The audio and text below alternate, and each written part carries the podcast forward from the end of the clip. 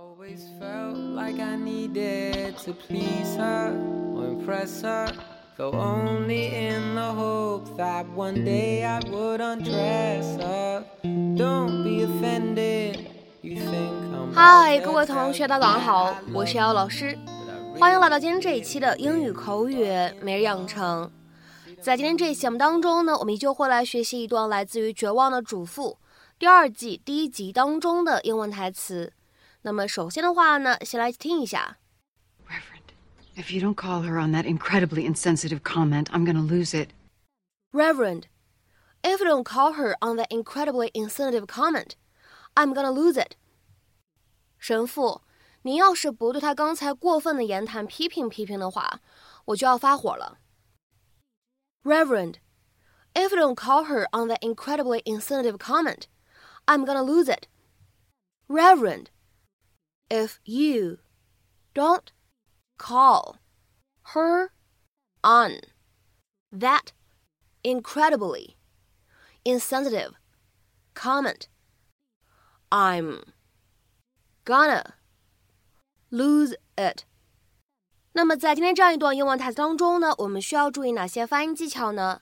首先，第一处，当 don't 和 call 放在一起的时候呢，我们可以有一个失去爆破的处理， 所以呢，此时我们可以读成 don't call，don't call，don't call。再来往后面看，当 her 和 on 放在一起的时候呢，我们可以自然的连读一下，可以变成 her on，her on。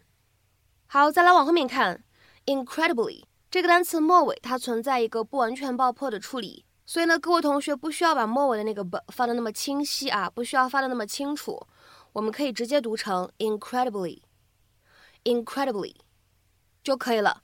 那么此时呢，前面又加上了一个 that，这个时候呢，可以形成一个自然的连读，而且呢，在美式发音当中，此时连读之后呢，会形成一个 flap t，会形成一个闪音的处理。所以呢，这样的两个单词我们放在一起呢，可以读成 that incredibly，that incredibly，that incredibly。下面呢，我们再来看一下倒数第二处发音技巧，insensitive。这个单词内部呢存在不完全爆破和闪音的处理，各位同学呢需要留意一下。然后呢，最后这一处发音技巧，当 lose 和 it 放在一起的时候呢，我们说非常自然的带一个连读就可以了，lose it，lose it，lose it。 Obviously, I've known Rex for years, but when it comes to writing a eulogy, I like as much input from the family as possible. Oh, well, um, what kind of input?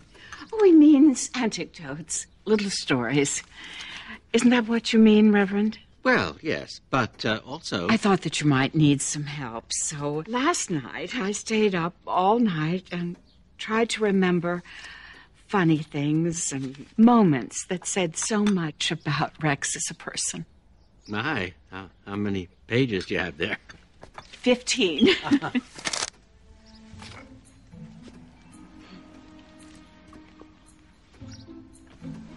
well, you're hardly going to have to write anything at all, Reverend. Some of those anecdotes are just priceless.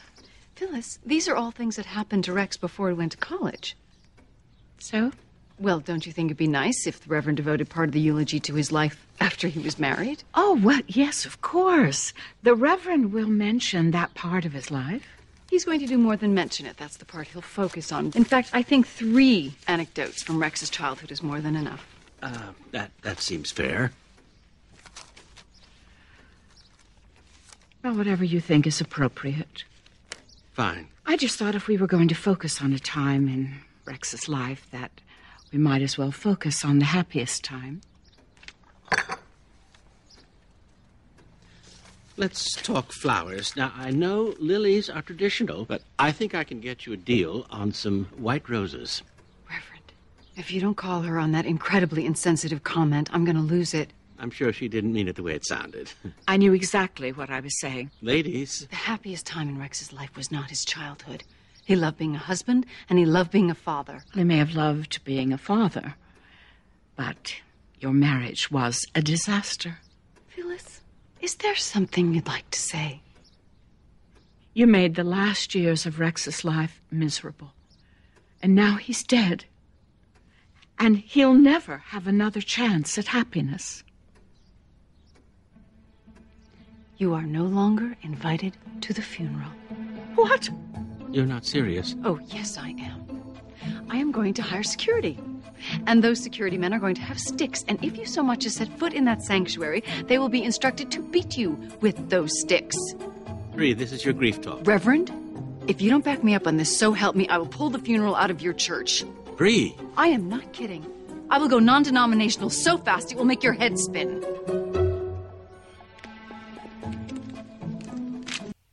那么今天节目当中呢，我们将会来学习两个动词短语。第一个呢叫做 call somebody on something，call somebody on something。其实呢放在一起的 call on，我们呢在学习新概念课程的时候呢有讲解过。在英文当中呢，call on somebody 或者呢 call upon somebody 都可以用来表示拜访某一个人，visit somebody。比如说呢，看一下这样一个例子：We could call on my parents if we have time。如果我们有时间的话，我们可以去看望一下我爸妈。We could call on my parents if we have time。但是呢，如果此时我们像视频当中一样啊，把这个短语当中有一些词它的顺序颠倒一下，那么此时呢，我们形成了这样一个短语 call somebody on something，它的意思呢，跟我们刚才讲到的这个拜访某个人会有非常大的区别。在英文当中呢，call somebody on something 可以用来表示 to confront one about one's misdeeds。or unpleasant behavior，跟某个人对峙，因为他做了一些错误或者不好的行为，甚至是犯罪了。或者呢，再来看一下这样一条英文解释：To tell someone that one has noticed that he or she has done something wrong，告诉某个人自己已经意识到他做了错事。那么下面呢，我们来看一些例子。If your intern keeps coming in late, you need to call her on it. 如果你的实习生一直迟到的话，你得说说他了。If your intern keeps coming in late, you need to call her on it. 下面呢，我们再来看一下第二个例子。When I caught her on her bad behavior, she apologized and said that it would not happen again. 当我针对她的不好的行为批评她的时候，她道歉了，并保证以后不会再发生了。When I caught her on her bad behavior, she apologized and said that it would not happen again。当然了，这样一个短语 call somebody on something，它呢在日常生活当中呢还有别的意思，比如说呢可以理解成为挑战某一个人，觉得某一个人说的不是事实，或者说呢觉得某个人在撒谎啊，没有说出事情的真相啊这样的意思。To challenge someone on the truth or accuracy of something that has been said。下面呢我们来看一下这样一个例子。 when the magician boasted that he could juggle blindfolded, we caught him on it, and he was forced to admit he was lying. 那个魔术师吹牛说他可以蒙着眼睛耍戏法，我们都质疑他能否真的做到，结果他不得不承认自己之前是在撒谎。When the magician boasted that he could juggle blindfolded, we caught him on it, and he was forced to admit he was lying. 下面呢，我们来看一下今天节目当中呢要来学习的第二个短语 叫做 lose it。这个短语呢，我们之前节目当中也讲过，也出现过不止一次。之前呢，我们在讲解《摩登家庭》的第二季第十五集的时候，在第七百七十四期节目当中呢，我们讲过这个短语。那么其实呢，lose it，它呢，如果是使用在一个描述情绪的场合，基本上呢，就等同于 lose control，情绪失控，尤其指的是发火或者难过。To lose control of one's emotions, especially by becoming angry or upset. 那么，由于这样一个短语的使用呢，我们之前节目当中呢已经讲过了。今天的话呢，我们就快速复习一下。那么各位同学呢，也可以点击一下超链接，去看一下我们之前呢在第七百七十四期节目当中呢是如何做讲解，给了哪些例子的。今天的话呢，我们在之前的基础之上呢补充两个例子。第一个。I'd been trying so hard to stay calm, but in the end, I just lost it. 我试图努力保持冷静，但是最终还是没有忍住。I'd been trying so hard to stay calm, but in the end, I just lost it. 下面呢，我们再来看一下最后这个例子。I completely lost it. I was shouting and swearing. 我当时完全失控了，我又喊又骂。I completely lost it. I was shouting and swearing.